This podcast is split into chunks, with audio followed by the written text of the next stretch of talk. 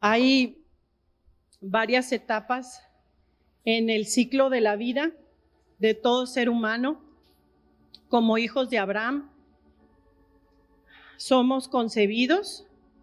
La mujer tiene un periodo de gestación, de embarazo. Nacemos. Después viene la niñez, la adolescencia, la juventud, la adultez, la ancianidad y el fin de la vida. Esto es la muerte en, lo natural, físicamente. Ayer nuestro pastor, cuando él eh, estaba en el sepelio de nuestra hermana Albina, él daba estos, estos pasos y cuando yo lo oía, le daba gracias al Señor. Él, él enfatizaba sobre después de la muerte viene el juicio. Pero el Señor había puesto en mi corazón el, enfatizar estas etapas. Eh, en cada etapa del ciclo de la vida hay un grado de madurez o de crecimiento. Y eso es lo que quisiera compartir con ustedes hoy. Son pensamientos em, sobre diferentes aspectos del crecimiento en las etapas de la vida natural, pero es emocionante cómo el Señor usa lo natural para enseñarnos verdades espirituales, porque sabemos que lo natural es una sombra de lo espiritual. Entonces, ese, el Señor empezó a hablarme en estas etapas de crecimiento, porque creo que una de las preocupaciones como padres es que nuestros hijos crezcan, que se desarrollen normalmente. Queremos cada mes o cada año ver que, que, si están creciendo, que están madurando eh, en, sus, en sus etapas, ¿verdad? Si es un bebé, que esté conforme su etapa, ¿verdad? Si es un niño, si es un joven, si es un adulto. Entonces, eso, eso traía el Señor a mi, a mi corazón y, y a veces es notorio cuando hay signos o señas que nos alertan que algo no está bien, nos llama la atención. Y, y, así nuestro Padre, Él quiere vernos crecer, quiere vernos alcanzar una madurez, un crecimiento. Sin embargo, algunas veces también hay cosas que estorban o impiden nuestro crecimiento y nuestro Padre fiel, nuestro Padre celestial necesita tratarlas y va a tratarlas. En el Nuevo Testamento, en el griego, hay palabras que se usan diferentes para bebés o para niños y yo quiero ver algunas de ellas. No sé si me va a alcanzar el tiempo para, para ver, pero primeramente Dios. La primera es brefos. Brefos significa niño, criatura, un feto o un bebé dentro del vientre. Eh, es un recién nacido o un bebé de brazos. Em, esta palabra, bueno, quiero antes decirles entre, entre paréntesis. Tristemente, ayer en nuestro país se dio una ley que despenaliza el aborto. Es una, fuente, eh, una un río perverso, diabólico. Pero si vieran ahora que yo estuve estudiando esto, hay muchísimas, y los invito hermanos, pero muchísimas escrituras que hablan de brefos. Brefos es un bebé en el vientre. Entonces, eh, bueno, eso se los digo como, eso es más que un, todo un panorama que nos está acercando al fin. Y gracias a Dios el Señor viene pronto y tenga misericordia.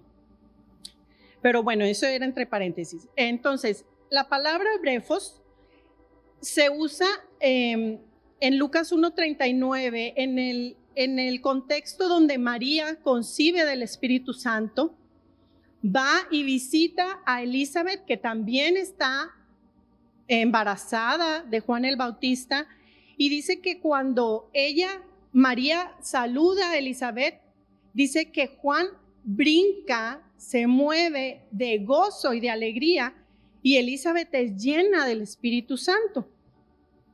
A otra escritura, si quieren apuntarla, es Salmo 139, del 13 al 16. Hace mención de esta etapa. Ahora, vamos a, la siguiente etapa. Cuando nace un bebé, un bebé eh, no puede ver con claridad, no escucha con claridad, pero el sentido más desarrollado en un bebé es el olfato. Ellos pueden distinguir de inmediato el olor de su madre. Con los días, los demás sentidos empiezan a afinarse y desarrollarse y va madurando en esa etapa, es un nuevo proceso. Pero a mí me llamaba la atención este, este dato porque el olfato hace días nos estaban hablando que qué perfume o qué olor estamos dando al Señor. Lo importante que son nuestras acciones y nuestras actitudes. ¿Qué pensamientos tenemos en nuestra mente? ¿Qué reacciones tenemos en nuestro corazón? Pidamos al Señor, escudriña, Señor, mi corazón. Porque estas dos cosas, hermanos, como decía el hermano Melesio esa vez, tan pequeñas estas actitudes, estas acciones, son dos cosas, y esto lo saben los niños de CBM, que determinarán si termino mi caminata con el Señor. Imagínense, esto va a decir si yo logro alcanzar la meta o terminar mi carrera.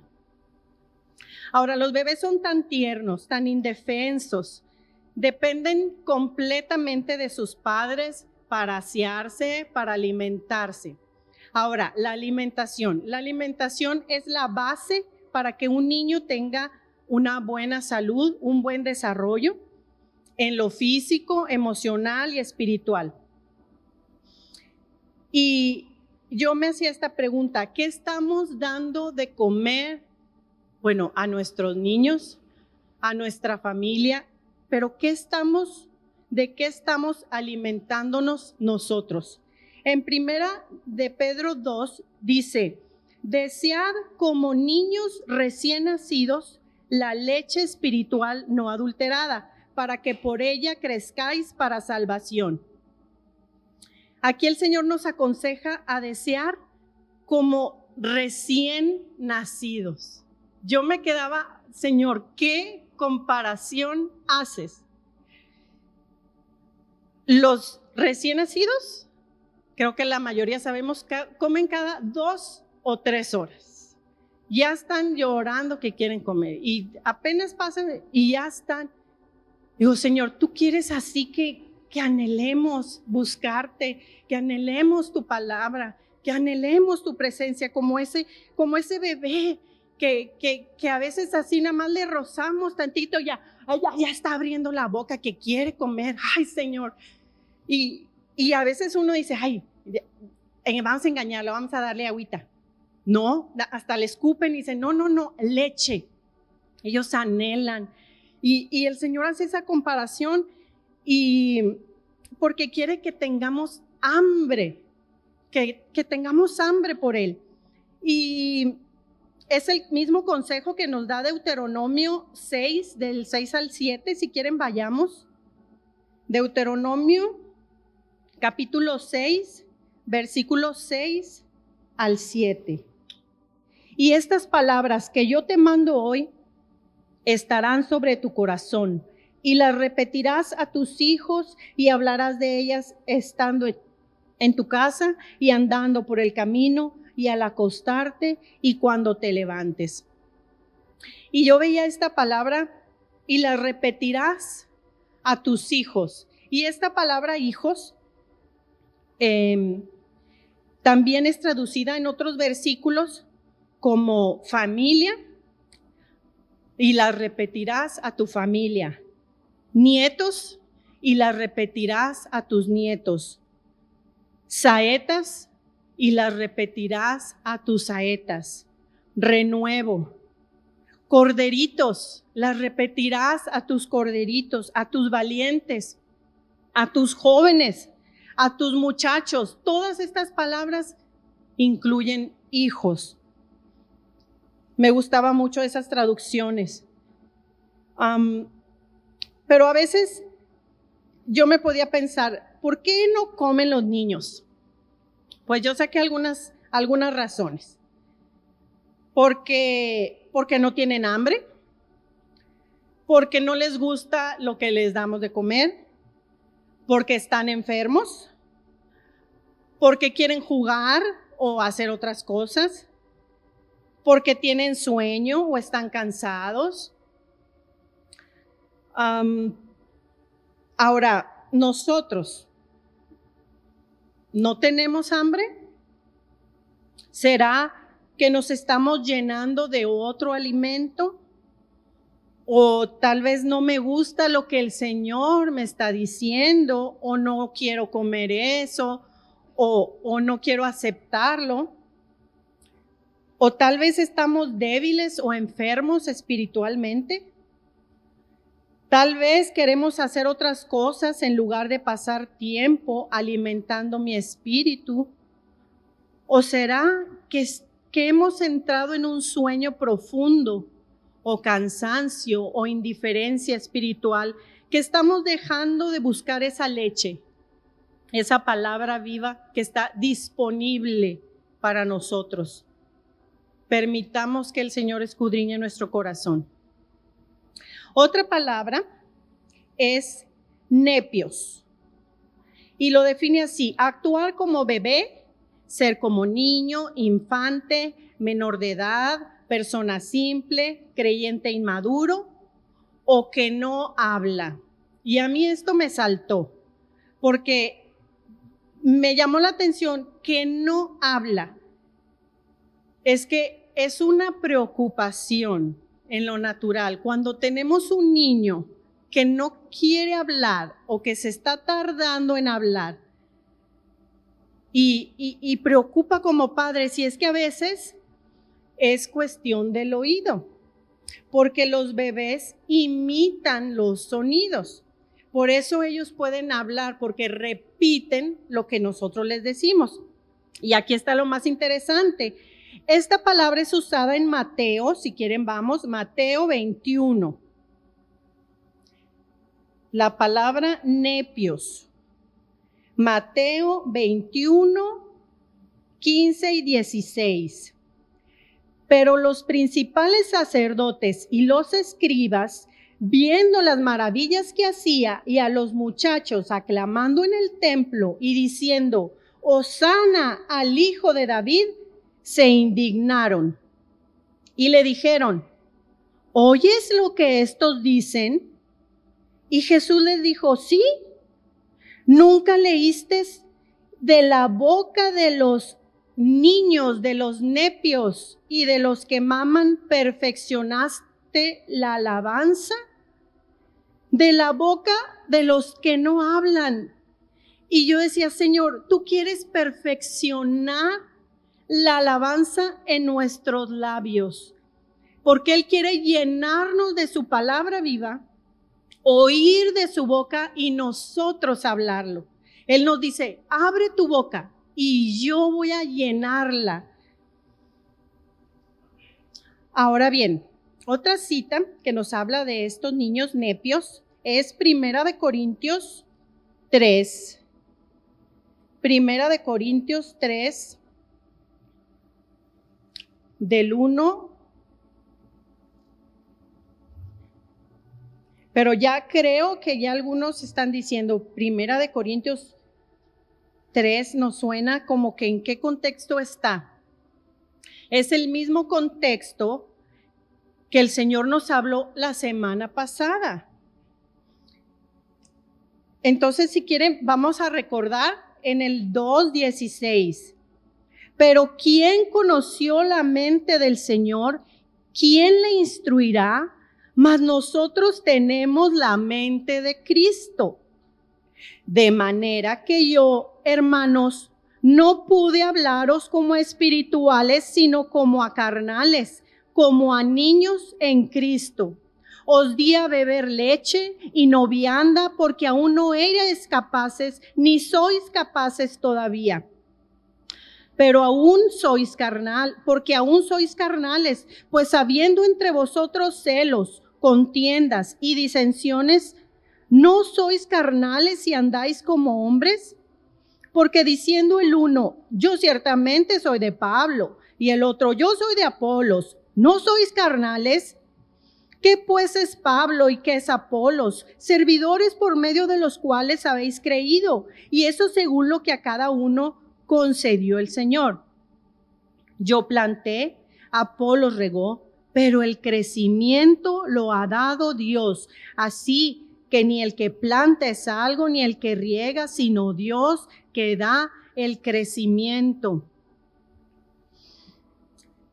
Ya vimos que al abrazar el mensaje de Jesucristo y el crucificado tenemos la mente de Cristo. Ahora Pablo nos exhorta. Yo quiero hablarles como espirituales, pero no puedo, porque cambiaron su fe en la cruz por otras cosas, teniendo actitudes y acciones de la carne. Pero tenemos esperanza, hermanos. El verso 6 y el verso 7 nos repite, Dios da el crecimiento. Él está interesado en darnos el crecimiento, que alcancemos la madurez. Um, otro aspecto que quiero mencionar y que el Señor también había estado hablándonos últimamente es Primera de Corintios 13, más adelantito. El amor, el capítulo del amor que tanto hemos oído también. Después de que nos da todas las cualidades del amor, versículo 11. Cuando yo era niño, hablaba como niño, pensaba como niño, juzgaba como niño, mas cuando ya fui hombre, dejé lo que era de niño. El Señor nos quiere traer un crecimiento, quiere que dejemos lo que es de niño, carnal, para anhelar más, lo más alto y lo más glorioso que tiene para nosotros. ¿Y qué es, hermanos? La perfección, la estatura de la plenitud de Cristo. Vayamos a Efesios 4:14 desde el, desde, vamos a leer desde el 13, hasta que todos lleguemos a la unidad de la fe y del conocimiento del Hijo de Dios, a un varón perfecto, a la medida de la estatura de la plenitud de Cristo, para que ya no seamos niños fluctuantes, llevados por doquiera de todo viento de doctrina por estratagema de hombres que para engañar emplean con astucia las artimañas del error. Ya no seamos niños fluctuantes, llevados por todo viento de doctrina. Y, a mí me llamaba la atención esa palabra estratagema. Y es, dice que es una acción hábil y engañosa para conseguir algo. Es especialmente en, en la guerra y es atacar por sorpresa. Y aquí está, dice que están usando cosas equivocadas, error, para hacernos estar como las olas. Eso es em, niños fluctuantes que da el movimiento de la sí, no. Y a veces yo me recordaba y no, le iba no lo iba a decir, pero me acordaba que, que, a veces así son los niños. Este, hay ciertos niños, ciertos niños, que, que van a un lado y, y allí todos son de, un equipo y sí, sí, sí, le vamos a este equipo. Y luego van a otro lado con los otros abuelitos y no, sí, sí, sí, le vamos a ese equipo. Así están. Ellos por quedar bien, ¿verdad? Son niños, pero el Señor no quiere que seamos ah, no, sí, sí, no, sí, sí, no. Y más ahorita está el engaño terrible, hermano. Necesitamos empezar a dejar de hablar como niños, de pensar como niños, de juzgar como niños. y pedirle al Señor, Señor, haznos crecer. quiero ver otra palabra, es paidión. Igual significa niño pequeño, infante, niño en formación, etapa antes de completar la madurez. Y, ahora me van a decir, ay, la hermana ya nos va a decir ahora que seamos como niños, porque vamos a tocar el tema que Jesús le dice a sus discípulos, que si no volvéis y hacéis como niños, no entraremos al reino de los cielos. Eso dice Mateo 18, del 1 al 4. Y en Mateo 19, y se repiten los evangelios, les dice, dejad a los niños, venid a mí, y no se lo impidáis, porque de los tales es el reino de los cielos. Y, no es como que me esté contradiciendo, yo también como que no entendí en un principio, hasta que leí otra cita. Y ahorita les voy a decir por qué sí el Señor quiere que seamos como niños. Dice Primera de Corintios 14, ahí despuesito de cuando estábamos en el capítulo del amor, 14, 20, solo la primera parte. Dice, hermanos, no seáis niños en el modo de pensar, sino sed niños en la malicia, hasta ahí. Dice, seamos niños en la malicia. ¿Por qué? Porque los niños no piensan mal como los adultos. Ellos son sencillos. Los niños, ellos se sorprenden con facilidad. Hace poco nos decía el hermano José, cómo los niños se sorprenden de cosas. Hoy, hace poquito veíamos nosotros un arco iris y mis hijos estaban, pero maravillados viendo el arco iris. Ellos se sorprenden con facilidad, son dóciles. Ellos tienen una total dependencia del Señor, de sus padres. Confían plenamente en el Señor. Quiere el Señor que lo hagamos con Él y ellos con, con nosotros. Les creen, nos creen completamente, no ponen en duda su palabra. Aun cuando a veces no entienden a cabalidad, ellos creen. Otra cosa que cualidad de los niños es que ellos anhelan la comunión con sus padres. A mí me sucede seguido que yo a veces tengo que salir a, algunos lados y tengo que ir sola y, y, los niños pequeños, mamá, no te vayas, mamá, no te vayas. Yo voy, con, yo quiero estar contigo. Y yo, yo les digo, bueno, ahorita vengo, pero el Señor me habla y digo, aprendo de ellos. Y digo, Señor, yo quiero anhelarte así, como ellos. Ellos tienen un, un anhelo y también lo tienen por el Señor. Por otro lado, sí, tenemos que crecer, tenemos que madurar, alcanzar lo que Dios tiene preparado, porque son cosas inimaginables, hermanos, que no, que no sabemos. Dice que ojo no ha visto y que oído no ha oído.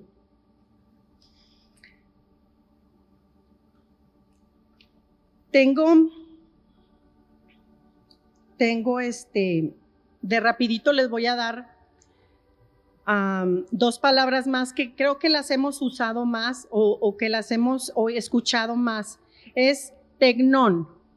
Tecnón es hijitos. Es un término utilizado de, de un maestro a su discípulo, alguien que está bajo un tutor. En Gálatas 4:19 dice, hijitos míos, por quienes vuelvo a sufrir dolores de parto hasta que Cristo sea formado en vosotros. También aparece en Mateo 23:37 y en Primera de Juan 4:4. Y Primera de Pedro 1:13 al 15. Si lo quieren después revisar, todas esas son referencias a Tegnón, que son hijitos. Hay otra palabra que es guíos. Guíos es hijos maduros. Y en varios pasajes de la escritura se refiere a Jesús con este título. Él es alguien cuyo carácter es semejante al de Dios, se parece a Dios. es también alguien a quien Dios moldea mediante el castigo o la disciplina. es también un hijo por nacimiento o adopción que comparte la misma naturaleza que su padre. En, en Romanos 8:19 dice que la creación anhela, dice, porque el anhelo ardiente de la creación es aguardar la manifestación de los hijos de Dios, de los guíos de Dios. Todavía no es vista, pero pronto será vista. La creación está esperando. También en Apocalipsis dice que la iglesia está dando a luz guíos, hijos, va a dar a luz hijos maduros. Y la última palabra que yo quiero, que fue algo que a mí me impactó cuando la estuve leyendo, es teleios. Teleios, que significa perfecto, completo, una meta consumada. Cuando yo estaba viendo esta palabra, es lo que Jesús, cuando estaba en la cruz, dijo, consumado, dijo, teleios, maduro. Y eso es, si todavía están en Primera de Corintios 14, 20,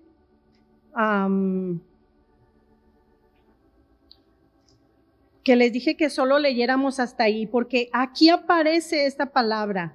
Hermanos, no seáis niños en el modo de pensar, sino sed niños en la malicia, pero teleios, maduros en el modo de pensar. Es una obra terminada.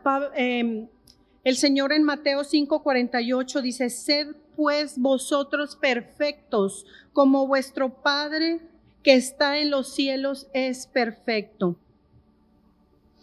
Y, yo recordaba una historia de, del joven rico, que él llega y le dice, ¿qué, ¿qué puedo hacer para tener la vida eterna? Y le dice el Señor, ah, pues guarda los mandamientos, honra a tu padre. No, pero eso ya lo hice, desde niño lo hice.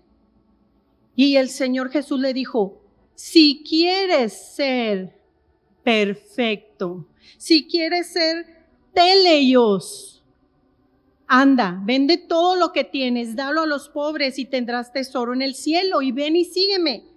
Despójate, ríndete, sígueme. Y él se fue triste porque no quiso poner en primer lugar al Señor. Necesitamos nosotros anhelar eso, eso que el Señor quiere para nosotros. Em, no es pecado buscar ser perfectos si lo hacemos de la manera correcta. ¿Cómo es la manera correcta? El Señor nos lo enseña. Es necesario que Él crezca y que nosotros menguemos. Cristo en vosotros la esperanza de gloria. Colosenses 1, 27, 28, a quien anunciamos amonestando a todo hombre y enseñando a todo hombre en toda sabiduría, a fin de presentar perfecto en Cristo Jesús a todo hombre. Cristo en vosotros la esperanza de gloria. Y es lo que nos dice Efesios 4:13, hasta que todos lleguemos a la unidad de la fe y del conocimiento del Hijo de Dios, a un varón perfecto, a un varón teleios, a la medida de la estatura de la plenitud de Cristo. ¿Y qué requiere?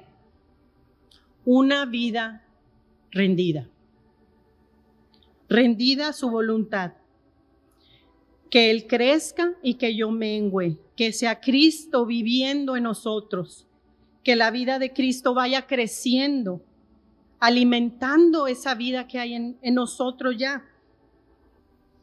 Y a esto hemos sido llamados. Y pronto veremos esta transformación radical cuando su gloria llene nuestra vida como torrentes de agua. Yo quiero esperar y fijar mi esperanza en el que puede transformar una vida.